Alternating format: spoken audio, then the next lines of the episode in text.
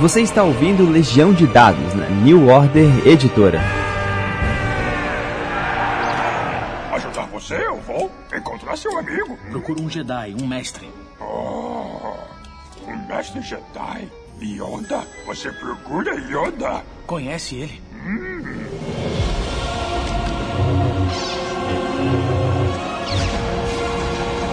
Saudações, mestres e jogadores! Meu nome é Pedro Borges e essa é Legião de Dados, seu intervalo da vida real para falar sobre RPG. Pois muito bem, nós temos aqui é, um retorno para cumprir uma promessa que nós fizemos, né? É, existe um jogo novo no mercado chamado Distopia, que está sendo organizado pelo Bruno Bares e o Calvin Semião. E não é à toa que eu trouxe o meu preferido, meu convidado preferido aqui do podcast. Calvin está aqui de novo para conversar para a gente, para explicar sobre a proposta do Distopia. Se você quiser saber um pouco mais sobre a editora e sobre outros projetos, a gente já gravou no episódio sobre Simbarão. Aqui não tem enrolação. Vamos direto no assunto. Calvin, do que se trata o Distopia? Então, o Distopia é um projeto que eu e o Bruno a gente já tem há alguns anos.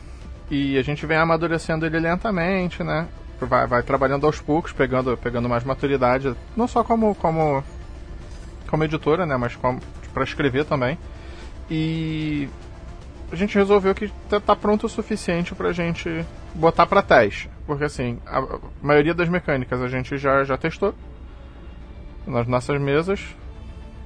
Funciona, tá, tá bem funcional. É só que a gente testou para Pathfinder.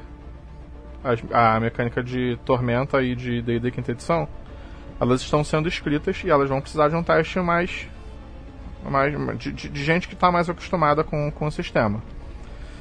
Quem está fazendo tanto Tormenta 20 quanto D&D quinta edição são pessoas que assim sabem o que estão fazendo de verdade, sabe? Então a gente está tá tranquilo com, com esse teste e o Pathfinder 2 quem fez é o, o Bruno e eu, então a, acho que a gente pode entender um pouco sobre o assunto. O, o, o pessoal. O pessoal de que está fazendo as regras para o Tormenta e para a quinta edição são pessoas que têm o mesmo afinco que vocês dois têm com o Inclusive, quem está fazendo né? a quinta edição, que é o Thiago Rosa, ele Legal. foi, foi designer, né? Lá fora do Next Level, né? No, que foi é um, tipo um D&D 5.5. Antes de toda essa treta do, do OGL, antes do Tales of the Valiant, tem o, o Next Level. Não, o Thiago Rosa com certeza é next level. Exatamente, exatamente. Vamos lá. A proposta do Distopia, então, seria é, adaptar para esses três sistemas um universo na- de um futuro próximo ou até mais distante, na qual você tem problemas sociais graves, né? E em cima disso, ele trabalha as estruturas. Né? Vamos falar um pouco mais aqui da, da, da, da- da mecânica de, do Pathfinder. Né? É bom porque eu chamo o Thiago Rosa depois para conversar sobre os outros dois olhares. Mas pelo que eu entendi, vocês pegaram a estrutura das ancestralidades, das bios, para simplesmente fazer uma, uma, uma pá de opção nova dentro desse universo. Né? Exatamente. A ideia é que, tipo, mesmo se você não gostar de. Ah, eu não gosto de, de ficção científica, não gosto de fantasia futurista, não gosto dessas coisas. Eu quero jogar aqui o meu café com leite, quero jogar aqui minha fantasia medieval, que eu já estou acostumado. É isso que eu gosto. O livro ainda vai te servir.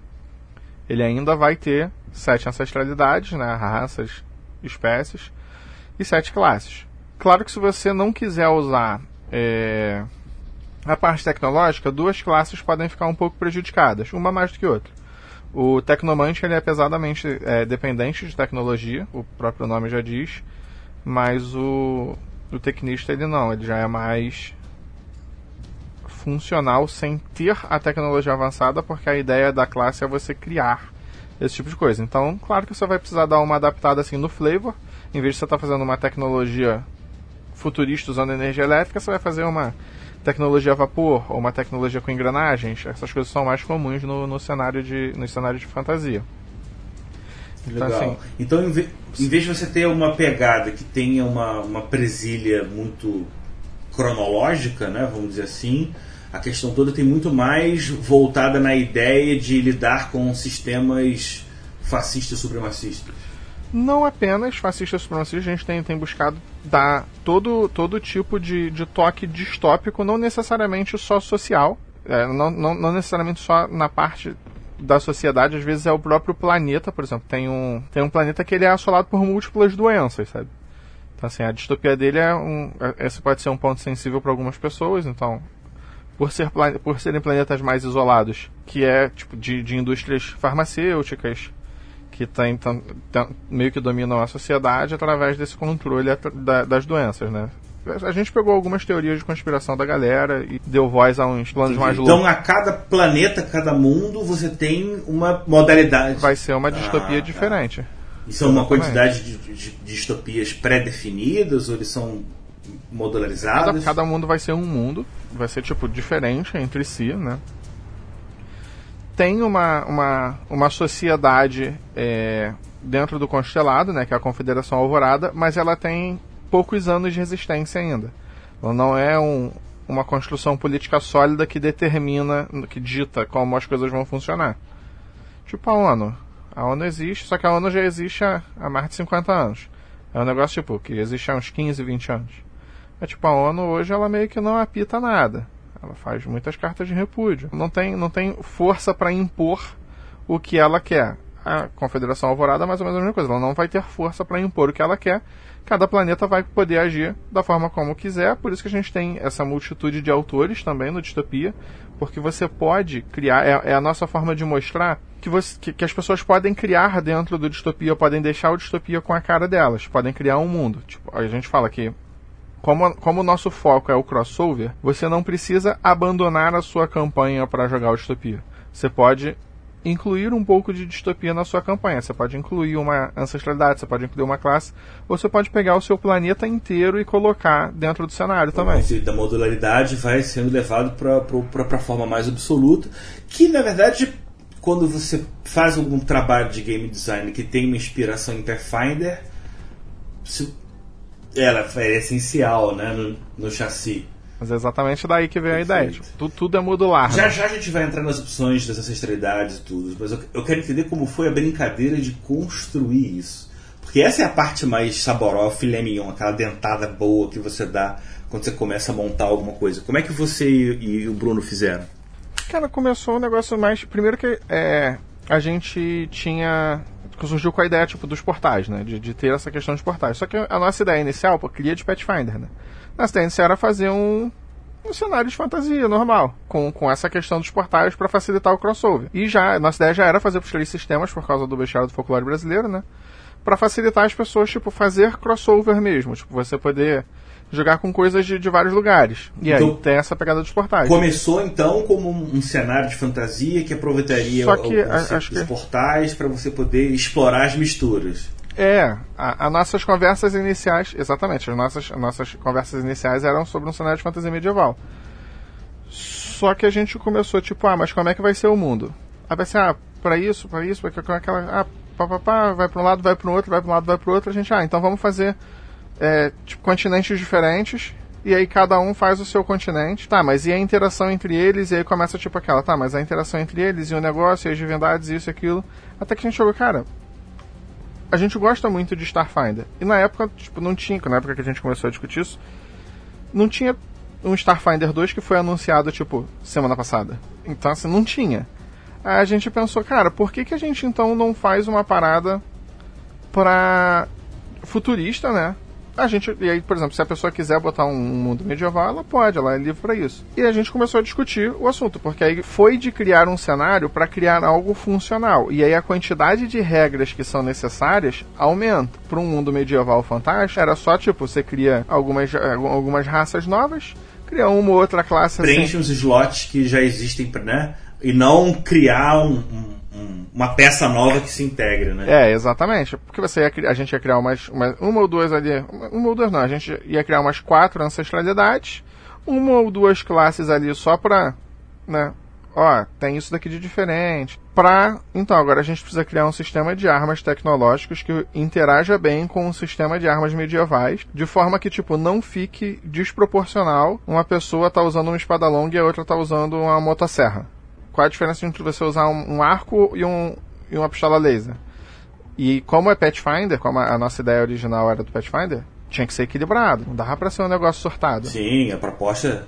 Vocês chegam a trabalhar com discussão de nível tecnológico para cada mundo? Sim, a gente tem, tem essa discussão, tem vários planetas a gente deixa, tipo, É, a, a é. maioria dos planetas do constelado, ela tem um nível tecnológico, ele é mais solto, não é uma coisa tipo GURPS que tem os NTs, embora eu eu gostasse muito disso. Não, eu penso igual você. Eu penso igual você. Eu entendo completamente que você, tipo, se você começar a falar sobre isso, você vai acabar tendo que criar aí umas 15 páginas que já não dá mais tempo de ter Exatamente. espaço para entrar. Exatamente. E aí ficou um negócio tipo, é, tem a tecnologia avançada, tem, tem, tipo, tem, tem avançada, era da, da, da informática, é, renascença, é, medieval e por aí vai. Tipo, são, são grandes períodos, né? Em vez de serem tipo, no transporte esse planeta está em NT8, mas na computação ele está em NT9. E por aí vai, porque para isso a gente joga GURPS. Eu não sou muito fã do.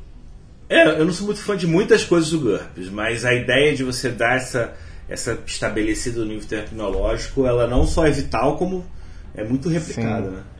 Os, os livros de GURPS, eu acho que assim, eles são aulas de como desenvolver coisas. É, é, o- os RPGs, especialmente os mais antigos, ele dentro dele ele tem um universo, um sistema de regras e uma enciclopédia. Sim, exatamente. né, a grosso modo. É. No que tange ser uma enciclopédia, O GURPS é os suplementos do GURP. É, é, é. Cara, eu preciso dar essa, essa mão palmatória.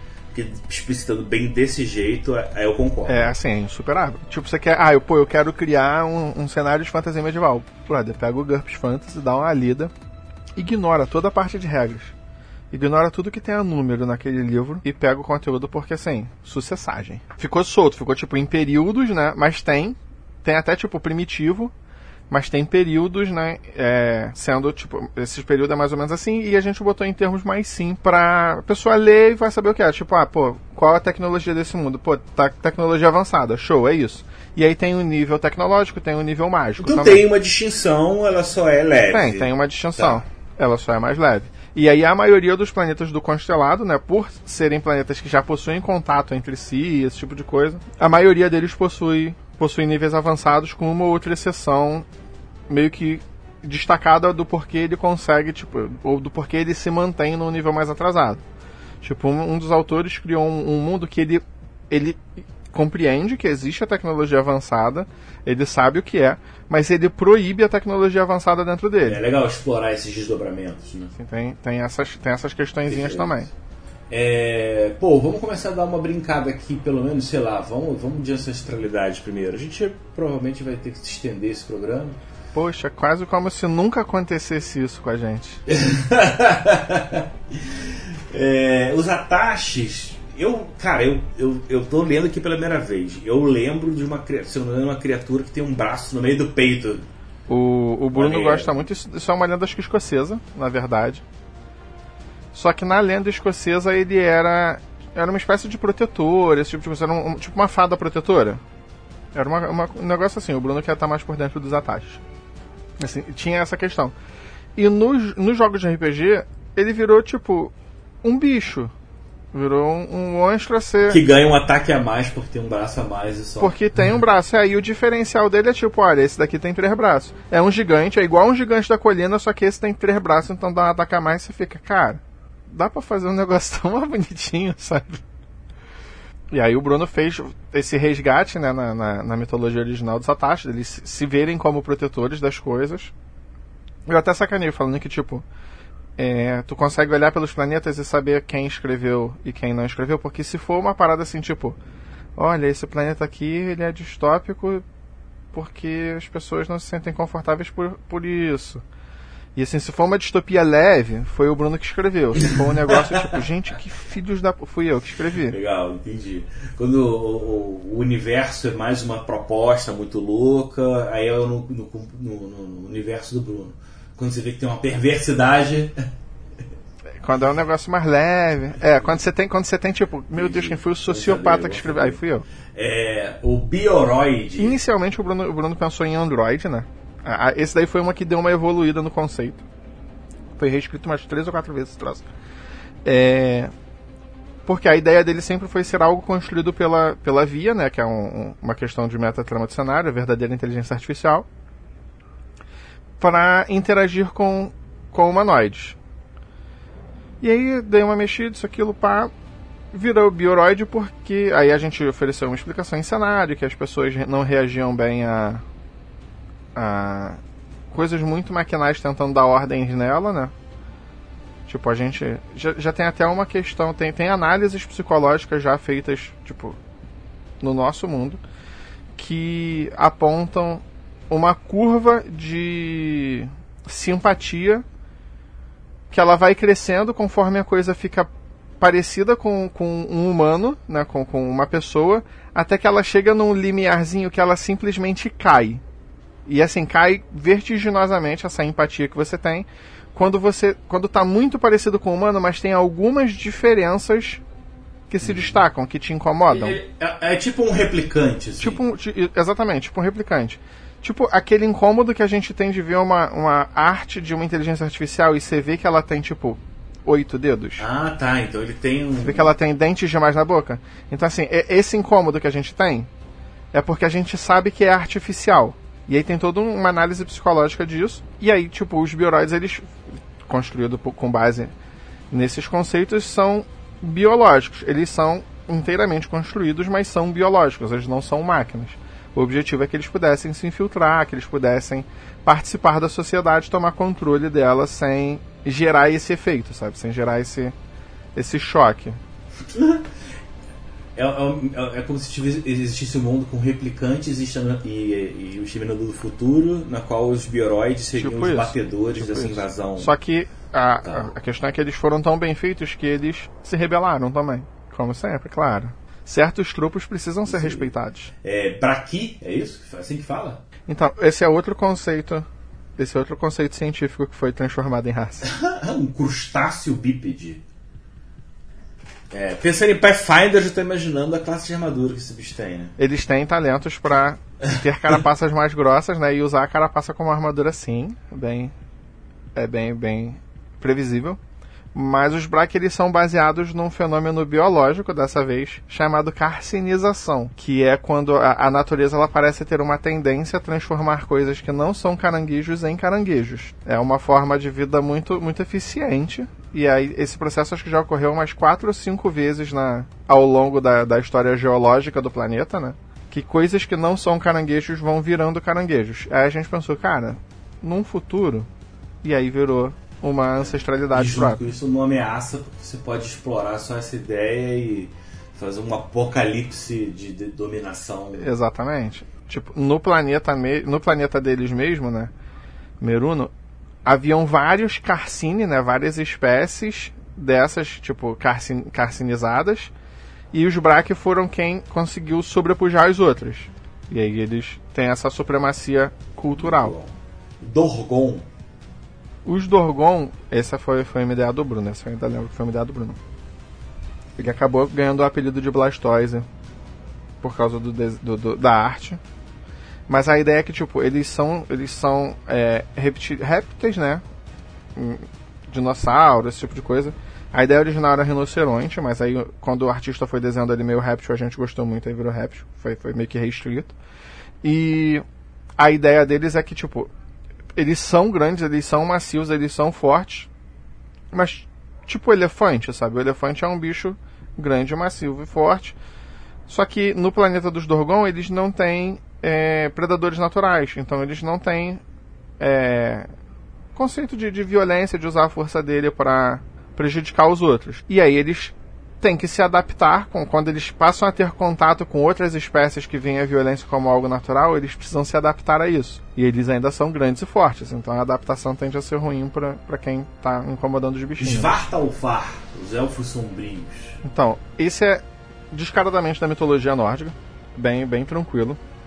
A ideia original do, do, do cenário que eu tentei colocar, mas o Bruno, né, aqueles vetos bonitos que a gente às vezes precisa receber, é, a gente deu uma, uma diminuída na questão da, da influência nórdica da coisa, mas os Vartalfar eles ficaram aí como remanescentes da, das coisas, né?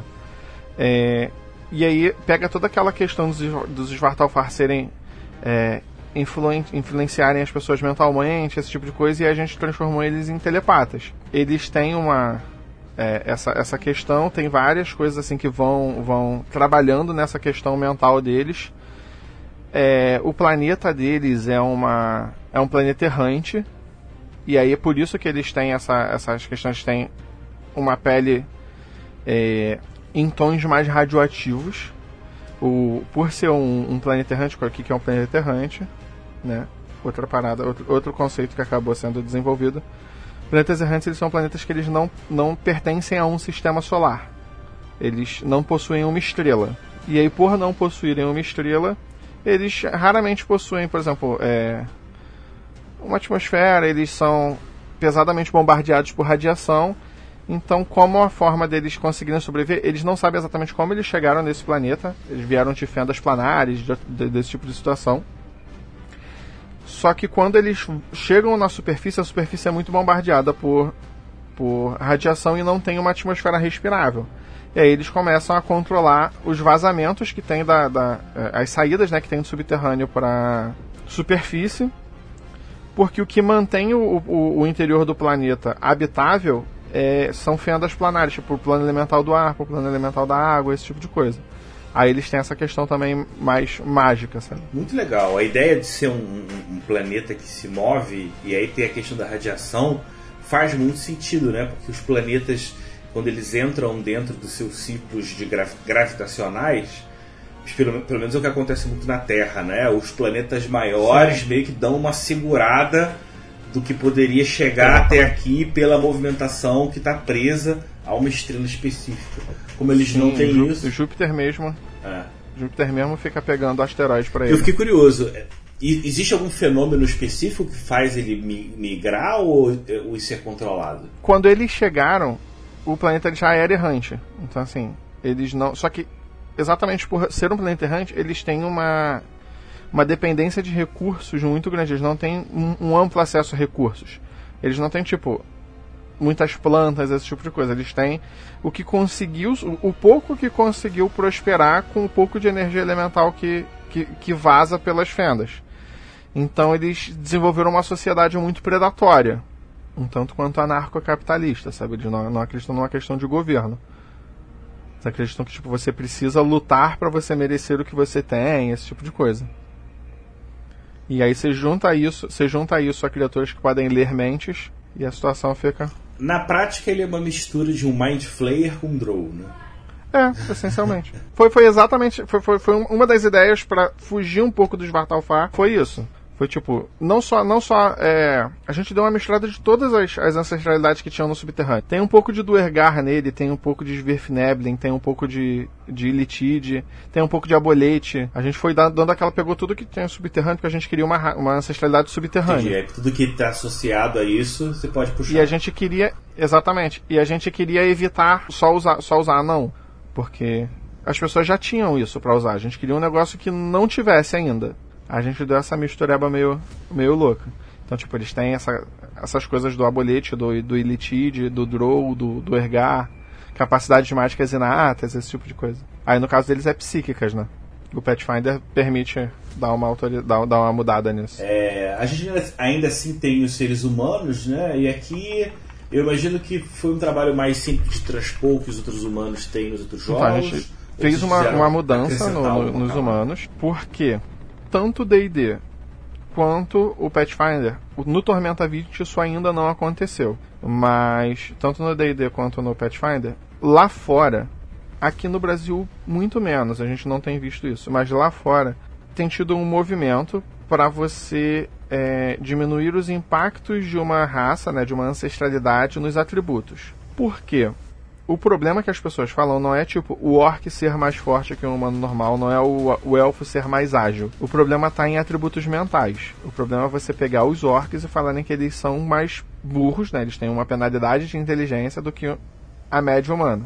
Isso incomoda algumas pessoas, elas afirmam que esse tipo de, de, de narrativa é, implementa um, um, racismo que já está estruturado na nossa sociedade, esse tipo de coisa. Tem toda uma discussão que é muito mais comum lá fora. Então, que, qual foi a solução que esses dois sistemas geraram? Opcionalmente, você pode usar atributos livres, né? Você pode usar os atributos de humano para qualquer ancestralidade, para qualquer raça. Então, você pode estar jogando de elfo e pegar os atributos de humano. Só que aí isso tira exatamente a característica que os humanos tinham, que era você ter os seus atributos livres. Porque é, o negócio do, do RPG era que ah, os humanos eram adaptáveis, eles podiam fazer qualquer coisa, isso, aquilo, pá. Só que agora todo mundo, opcionalmente, podia fazer o mesmo. E assim, não é uma opção, a opção é do jogador. O sistema ele não diz tipo que o, o, o mestre ele escolhe, não. Por exemplo, na, na sociedade é, Pathfinder, se o jogador fizer um anão que tem duas melhorias de atributo livre, é isso, tá dentro das regras. São, são as regras da sociedade, funciona assim. Pro D&D idem. E aí o humano perdeu isso. Como o humano perdeu isso, a gente resolveu dar melhorias de atributo de ancestralidade para eles. Porque como todos podem pegar as melhorias de atributo livre, o humano era o único que não tinha uma opção diferente. Então a gente resolveu dar essa opção diferente. E aí o humano aqui, ele é um pouquinho mais forte do que o humano normal. A gente testou não parece ter desequilibrado nada do gênero, mas ele torna, ele devolve para o humano essa adaptabilidade que ele tinha através dos atributos, só que de uma outra forma. Tipo, nos atributos a gente botou tipo, uma melhoria em constituição e carisma e, uma, e um defeito ali de sabedoria. Os humanos claramente não são muito sábios, então vai ali. E aí a gente deu uma característica de ancestralidade extra para ele, que é você poder é, dar uma ajustadinha em uma perícia. É uma, dá uma profici... no, no Pathfinder dá uma proficiência temporária. Assim, você depois passa um tempo e aí você pode trocar uma perícia treinada. Aquele aquele foco que a gente tem às vezes, tipo que do nada a gente resolve pesquisar tudo sobre culinária tailandesa. E aí você sabe aquilo por um tempo e aí depois seu foco muda e vai para tipo, sei lá, bater cimento. E aí você esquece, que você sabe, tá, você não lembra mais, você sabe que é apimentada isso. E aí você vai pro para outra coisa. Então, assim, buscando isso, a gente deu uma característica extra. Isso torna os humanos um pouquinho mais fortes do que o, os humanos normais do, dos outros cenários? Sim. Torna ele um pouquinho mais forte, mas não. Mesmo no Pathfinder, isso não, não tende a quebrar o sistema, tende a ficar bem funcional nas mesas que a gente testou. Isso tende a ficar bem funcional porque ele não pode trocar quando ele quiser. Então não dá pra, tipo, ele do nada ele virar e falar eu sei Kung Fu, até porque isso não é uma perícia, isso seria uma proficiência de ataque. Mas tudo bem, eu tipo, estou devagando, fui para regra, não, não é essa a ideia, mas então, proficiência de perícia. Então, proficiência de perícia. E aí dá para dar essa mudadinha. Vamos seguir pro, pro reptiliano. O reptiliano é bem isso. A gente trocou o nome, a gente deu um nome racial para eles, por quê? Pathfinder. Sempre o Pathfinder é, é, é o baseline, né? Tem o Catfolk, tem o Hat Folk, tem todos os folk, tem o, o, o, tem todos os folk aí da, da vida, só que eles possuem nomes é, nomes de ancestralidade. Os Catfolk é Amurrum, os Hatfolk são Izok, por aí vai. Então a gente inicialmente a gente chama de reptiliano até hoje porque são reptilianos, aquele reptiliano mesmo tipo Mark Zuckerberg, beijo para você. Eu espero que você soque muito o o Musk, é reptiliano mesmo daquele da, das teorias conspiratórias, sabe? De, de trocar, de trocar de pele, esse tipo de coisa. E a gente deu, como, todos os, como todas as ancestralidades do Pathfinder, elas possuem nomes raciais que eles preferem ser chamados dessa forma, porque é o nome da ancestralidade dele, a gente trocou para Nistra, que é o nome da, da ancestralidade deles. Eles são reptilianos, mesma coisa. Gente, é o reptiliano do, do que o 3D fala no, no Frequência X, é o reptiliano que provavelmente alguém já falou aqui no Legião de Dados em algum momento, porque os reptilianos estão dominando a nossa sociedade, gente. Vistam seus chapéus de papel alumínio e façamos o possível para resistir a eles. Então é esse reptiliano. Nada mais distópico, né, do que essa ancestralidade. Nada mais distópico, exatamente. E aí o, o, uma tirada que a gente botou é que os reptilianos eles possuem um planeta natal. Eles têm, têm lá o planeta deles, que é o planeta dos reptilianos. Só que, teoria de conspiração. Aí começa teoria de conspiração dentro de teoria de conspiração. Algumas pessoas acreditam que reptilianos se infiltraram no governo dos reptilianos para fingir que aquele é o planeta natal e eles na verdade têm um planeta escondido. E aí o narrador faz o que quiser com isso. Depois a gente ainda tem heranças versáteis. Não, aqui já terminamos. Ah, não. As heranças versáteis. Então, as heranças versáteis a gente botou como as heranças versáteis têm é, a questão de meio coisa, tipo meio elfo, meio orc. Que é onde entra, entra o Cyborg. O Cyborg ele entra como meta extra na campanha. Tem, entra, o Cyborg é uma, é uma herança versátil, mas entra o Cyborg, o Vão e o Telos. Eles estão como meta extra. A gente já tem elas bem mapeadas aí, você consegue, você consegue ver aí que, que já tem bem mapeado. Mas essa questão das, das heranças versáteis são para você poder fazer, por exemplo, um meio reptiliano, um meio. Não só um meio elfo e um meio orc, mas um. A, a Paz ela já libera a possibilidade desses meio anão, meio goblin, meio coisa. E aí você tem que, né? O narrador precisa autorizar isso, aquilo. Aqui não, aqui pode. Aqui, se o narrador achar que faz sentido essas duas ancestralidades se misturarem, você pode fazer meio ela. O que inclui meio humano. Você pode ser, por exemplo, você pode ser um elfo meio humano em vez de um humano meio elfo. Olha só que maravilha. Fica mais igualitário assim. É, vocês tiveram que reescrever as biografias a partir desse conceito mais amplo de, de, de mundos, né? Então é interessante porque eu acho que é muito legal você fazer justamente o recorte sociocultural dentro dos elementos que a regra já oferece, né? Sim, sim, exatamente. Então o que, vocês, que vocês pegaram aqui foi simplesmente estabelecer os arquétipos básicos de histórias de distopia e dar uma, uma biografia Aham. para cada um deles. Tem, tem, tem biografias que são mais. A gente, a gente tentou pegar, assim como, como tem coisas mais específicas, a gente tentou pegar conceitos comuns né, na, ficção, na ficção científica e alguns conceitos que são comuns em geral para colocar. As biografias de, de Pathfinder elas são bem simplesinhas de fazer.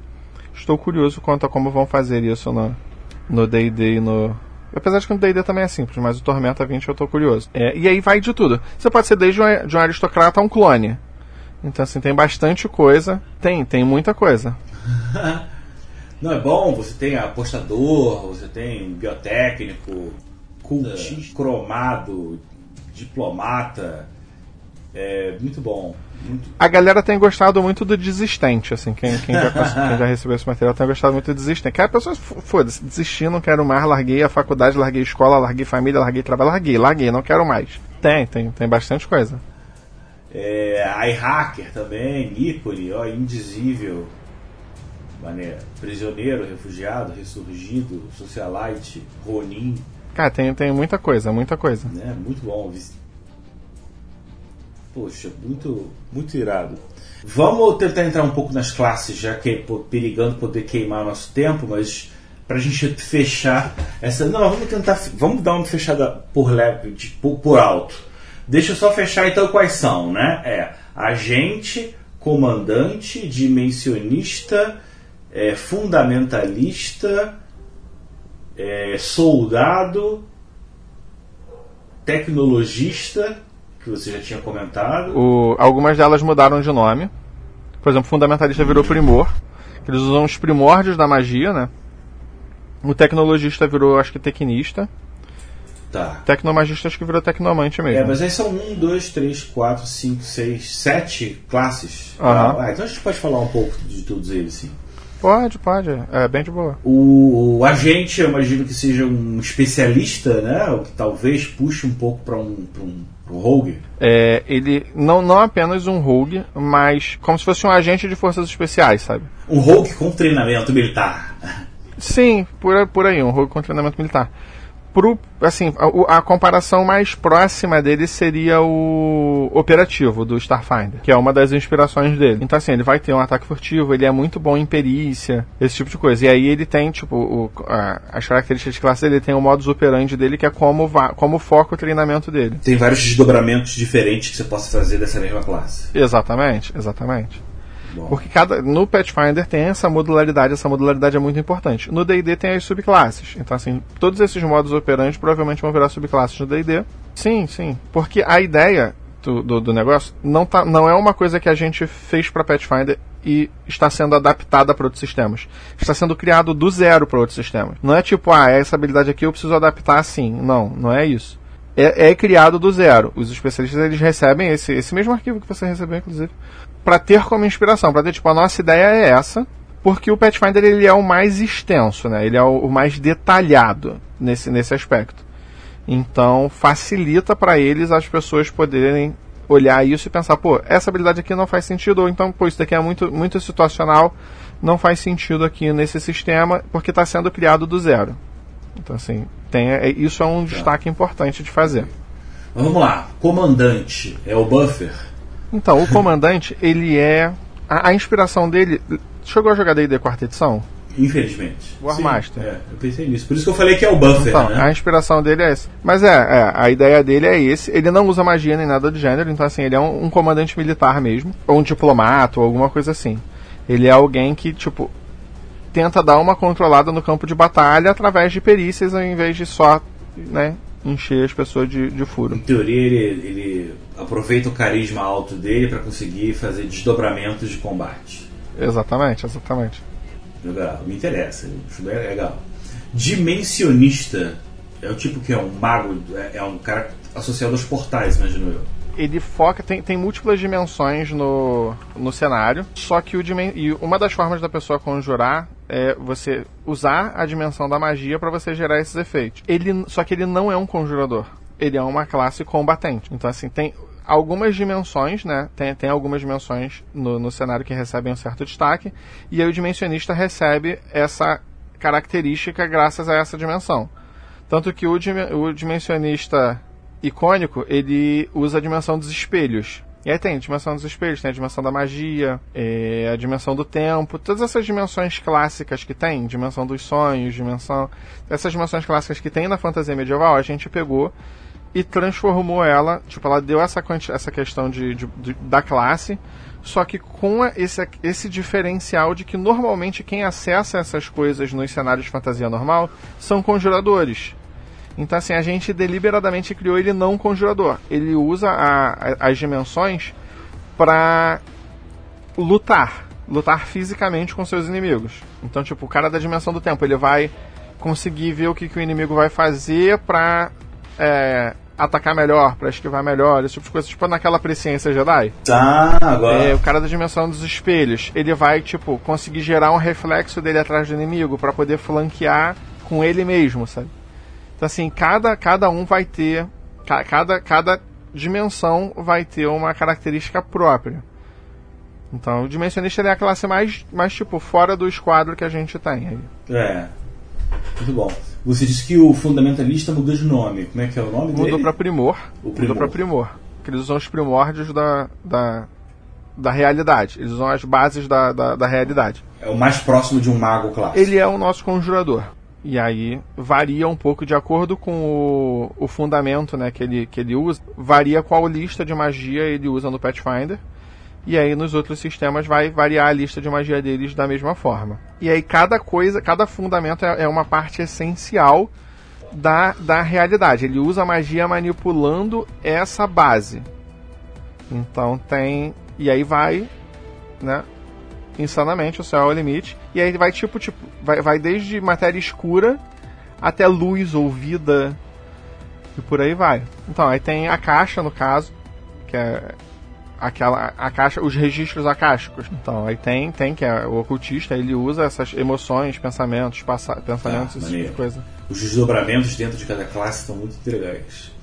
É, depois a gente tem o soldado, que é, imagina a classe combativa essencial, né? Algumas classes elas estão aí porque a gente quer que isso funcione também é, sozinho. Só que ela não é pensada. O soldado provavelmente vai ter que mudar de nome. Acabei de me ligar nisso. Nesse momento eu percebi que o soldado vai ter que mudar de nome. é. E o Tecnomante também. A ideia é que ele não seja só um guerreiro. Tipo, não é uma guerreira com, não é um guerreiro com skin futurista. Uma pessoa que tem habilidades próprias, tem capacidades próprias, treinamento próprio. Tanto que, tipo, o guerreiro, ele vai escolher se ele vai ser bom, se ele vai ser melhor em ataque ou defesa. E, tipo, no Pathfinder o guerreiro é o único, é o único é, que fica lendário em, em ataques e o, pala, e o campeão é o único que fica lendário em, em defesa. E aí, no caso, o soldado ele vai escolher qual ele vai, para qual lado ele vai, se ele prefere ser mais ofensivo ou se prefere ser mais defensivo, e vai podendo construir a classe dele a partir daí. Novamente, né? Aquela modularidade clássica da, das coisas. É uma, é uma forma de preencher o espaço necessário de uma classe combativa, mas que traz uma proposta particular, porque se você quiser colocar um jogo junto com, sei lá, um Pathfinder que vai ter um guerreiro normal, os dois Exatamente. vão conviver. Exatamente, exatamente.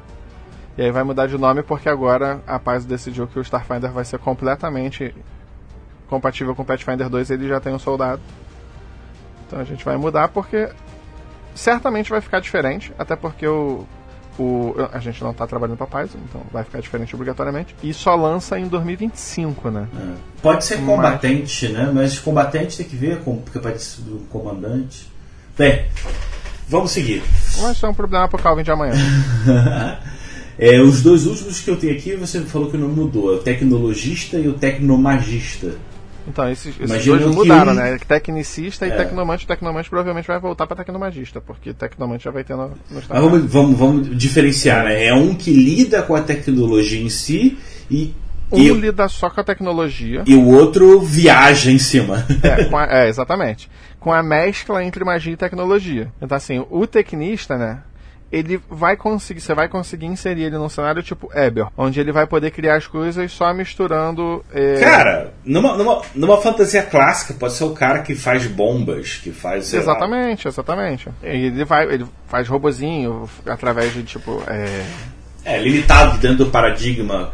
sim, limitado dentro do paradigma, mas isso não deve mudar tanto a o conceito da classe. Vai precisar de uma reskin, né? De um reskinzinho, mas. Mas dá uma das inspirações tecnista é o Homem de Ferro, né?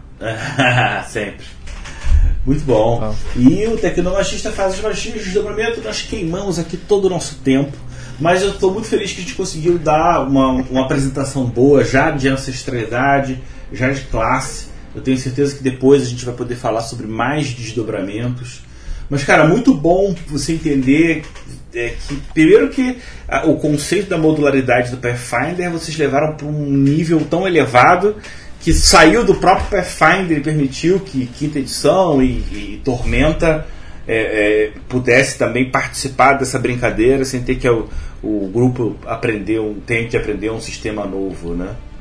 Exatamente, até porque assim, é, é uma opinião pessoal, mas eu acho que esse, esse produto ele é até mais atraente para quem joga D&D e, e Tormenta do que para quem joga Pathfinder. Porque quem joga Pathfinder tem o Starfinder. Tá.